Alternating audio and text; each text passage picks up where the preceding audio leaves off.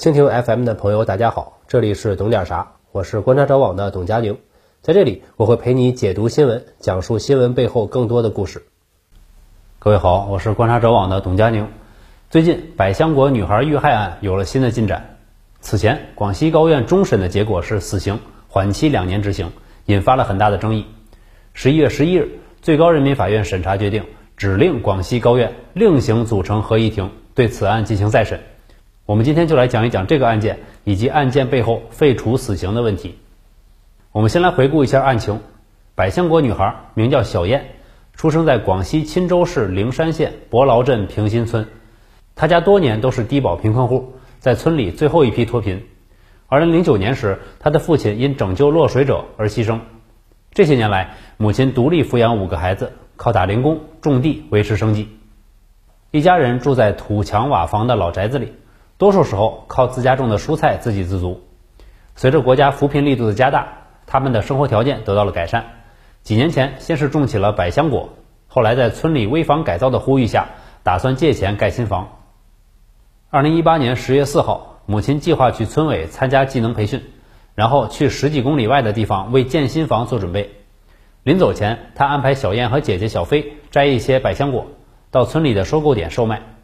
姐妹俩来到田中，摘完果子后，姐姐要上个厕所，小燕就一个人跑到了对面山头的百香果售卖点，将刚才摘的果子卖了三十二元。卖果子的地方离女孩家只有五百多米，就在她回家的路上，同村一个二十九岁的男子杨光义拦住了她，要对她实施暴行。期间，她试图反抗并成功逃脱，但很快被男子抓回。男子将她掐晕后带到山坡上，刺伤了她的双眼和喉咙，然后实施强暴。女孩在此过程中死亡之后，男子拿走了她身上的三十二元，将她装进麻布袋里，扔入一个水坑中浸泡，最后抛弃在一处山坡。女孩失踪后，家里人发动全村人帮忙搜寻，只有杨光义和他的父母没有参加。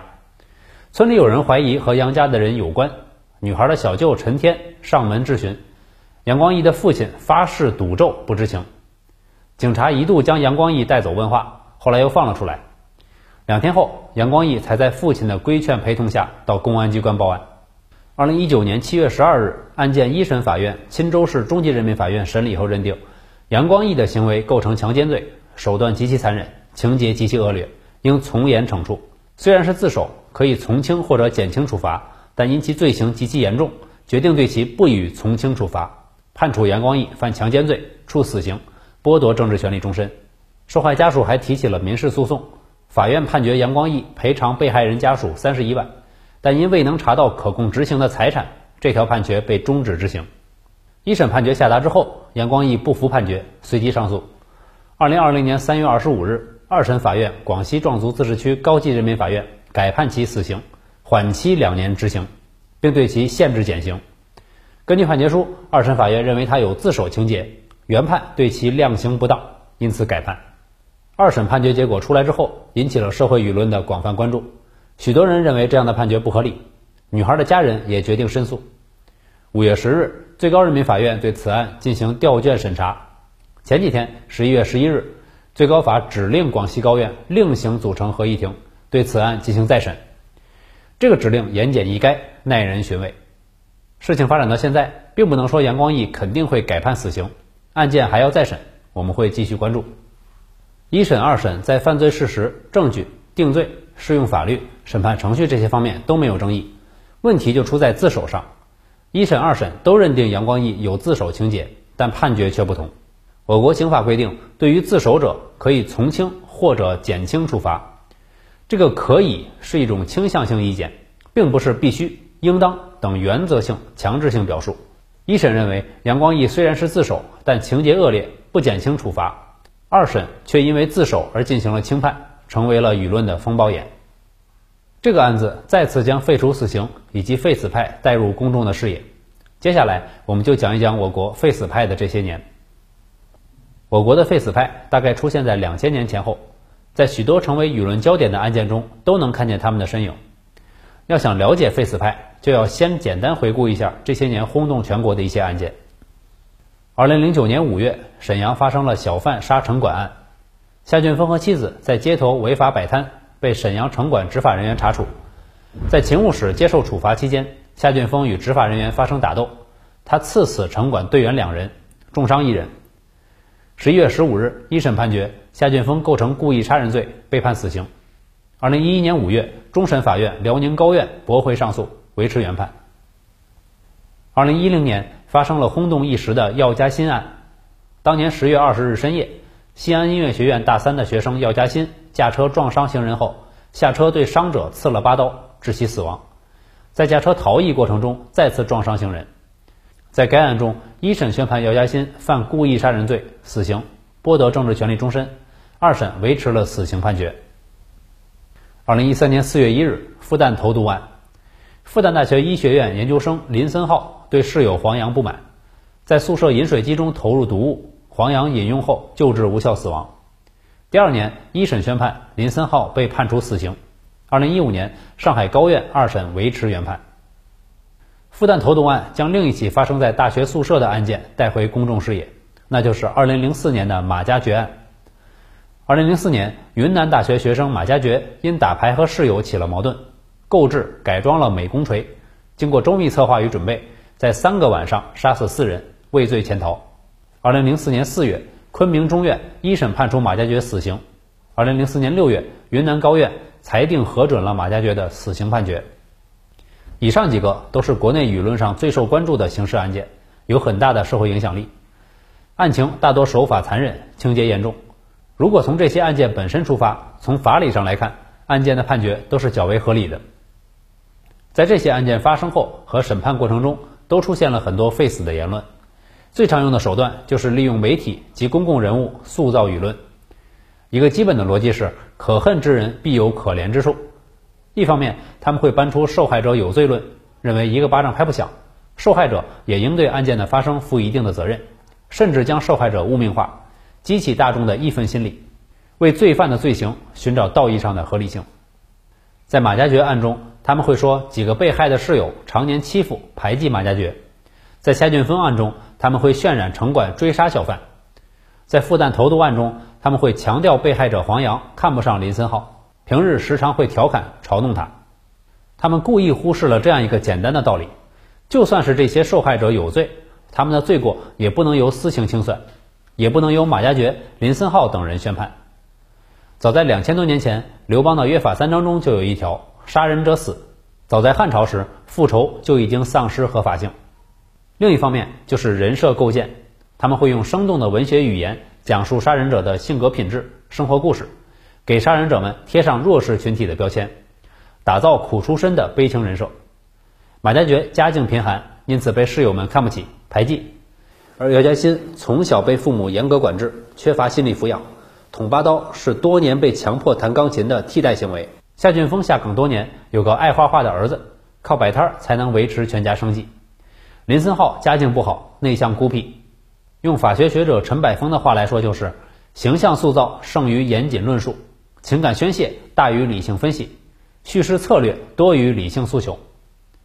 他们用这样的叙事手法塑造形象，微言大义，充当舆论事业中的辩方律师，将单个具体的案件。发展成为单个具体的人是否应当免死，进而将案件与废除死刑联系在一起，不遗余力的宣传废除死刑。他们讲的大多是事实，是第一手的，却都是精心选择过的。这里往往充满着似是而非、答非所问。他们无需撒谎，因为这些报道已经很有感染力。只有到了无论如何也事实不起来的时候，才会制造一些和事实无关但看上去很像事实的谣言。以达到更好的节目效果。譬如在马加爵案中，为了凸显马加爵弱势群体的形象，当时的很多信息都说他家境贫寒，被四个室友看不起，还加上了许多诸如室友经常指使他去食堂打饭，室友冬天在他的被子上小便的细节。多年之后，人们才发现许多信息根本不成立。四名受害者都是贫困家庭出身，而马加爵在2003年就买了电脑，相对来说家庭条件更好。马加爵也亲口承认，第一个被害者和最后一个被害者是因为碍事儿才被杀。他真正想杀害的只有两个人，其中一个人还是他在大学里最好的朋友。两人平日关系不错，只因打牌时起了口角才埋下祸根。冬天小便为代表的欺凌说更是无稽之谈。另一层面，某些媒体与公共知识分子的结合是废死派经典的交叉打法。媒体有影响力，公共知识分子有权威性，两者各取所需，配合默契。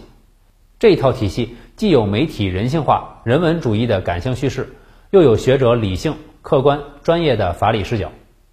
有一位资深律师，还曾经是全国人大代表，多年以来一直都是坚定的废死派，多年发表言论，或者是直抒胸臆。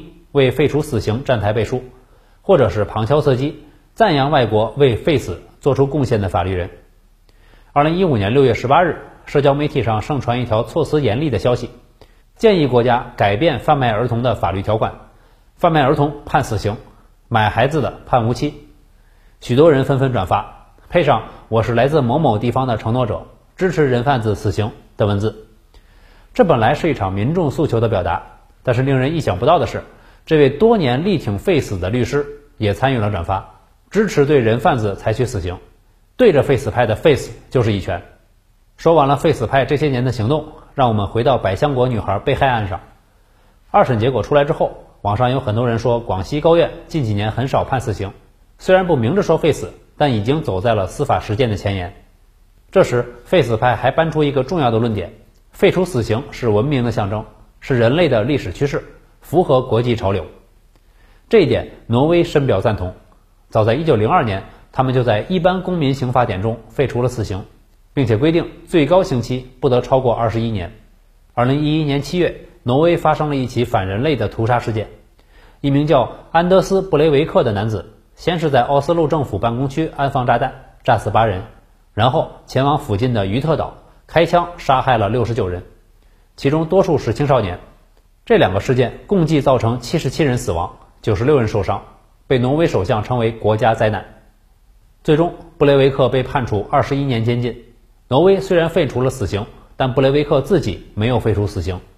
作为一个极端右翼分子、纳粹主义者、基督教原教旨主义者，他认为不少欧洲政要，比如英国查尔斯王子、前首相布朗、德国总理默克尔、法国前总统萨科齐等等，都是 A 级叛徒，应该被执行死刑。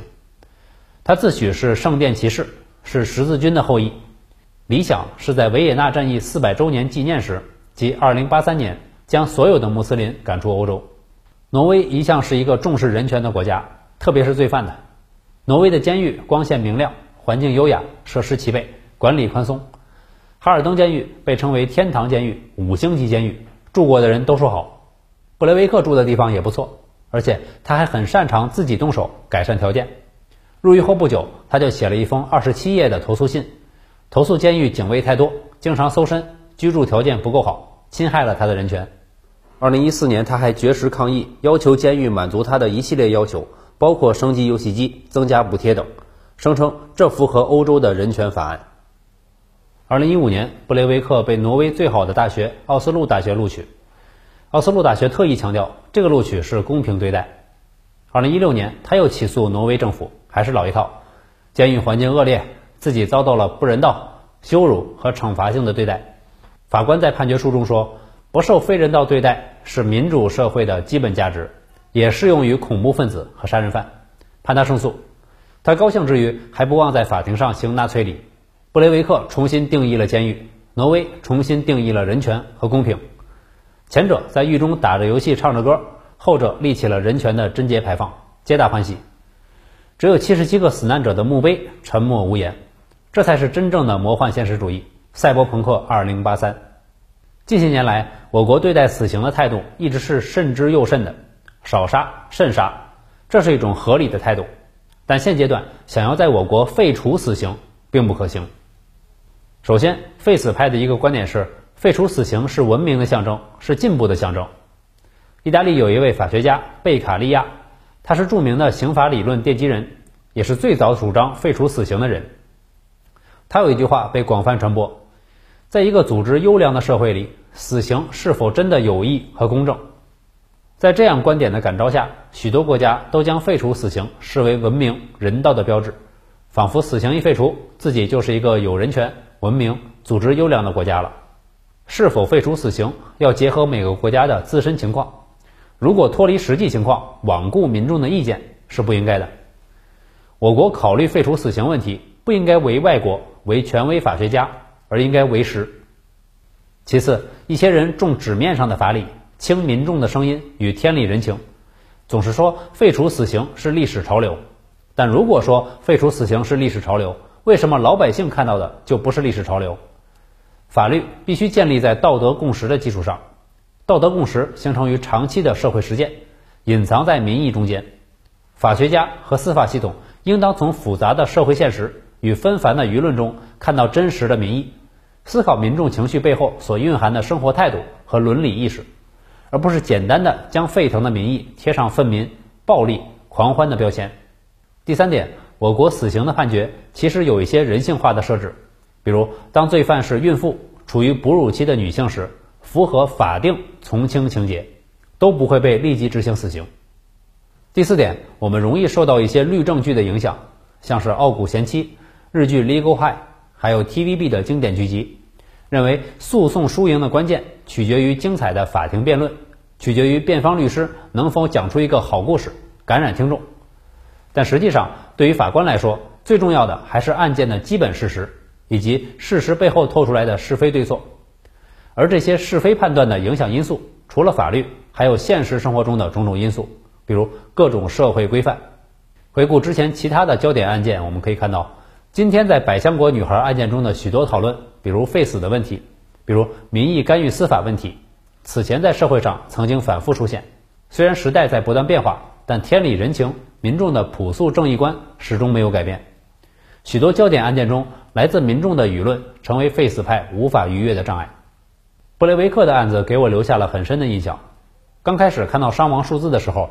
会感到震惊、愤怒，接着了解，你又会觉得荒谬、怪诞、不可思议。这是一个不好笑的黑色幽默。七十七个无辜生命逝去，而反人类的杀人者却好端端的活着，继续传播纳粹思想，抱怨人权被侵犯。这个事件中的每一个环节都洋溢着对人权、生命权最恶毒的嘲笑。废除死刑在理论上是否正当，这是一回事儿；在现实中是否可行，是另一回事儿。这些都可以留给相关的专家和学者去讨论，但至少就现阶段而言，我国的司法实践中的一个趋势已经是少杀慎杀，这是可以的。但是该判死刑的时候不判，也同样是不可取的。我觉得总宣传废除死刑的人可以考虑以下几个问题：有的人总说要废死，可是碰到拐卖妇女儿童案件时又要求死刑，这是为什么？什么是国际潮流？为什么所谓的国际潮流我们就必须遵循，不遵循就是落后愚昧？布雷维克不就是典型的国际潮流的产物吗？不能剥夺罪犯的生命权，那死在布雷维克枪下的人就该被剥夺吗？如果被残杀、虐杀的是自己的孩子，设身处地的想一想，会得到什么样的结论？废除死刑是一个很大的命题，长期以来都是国内外法学界、社会各界争论的焦点。很多东西我们也很难在一期中讲完，本期也只是在整理了一些法学家观点的基础上，谈了谈我国这些年的废死派，欢迎大家一起探讨。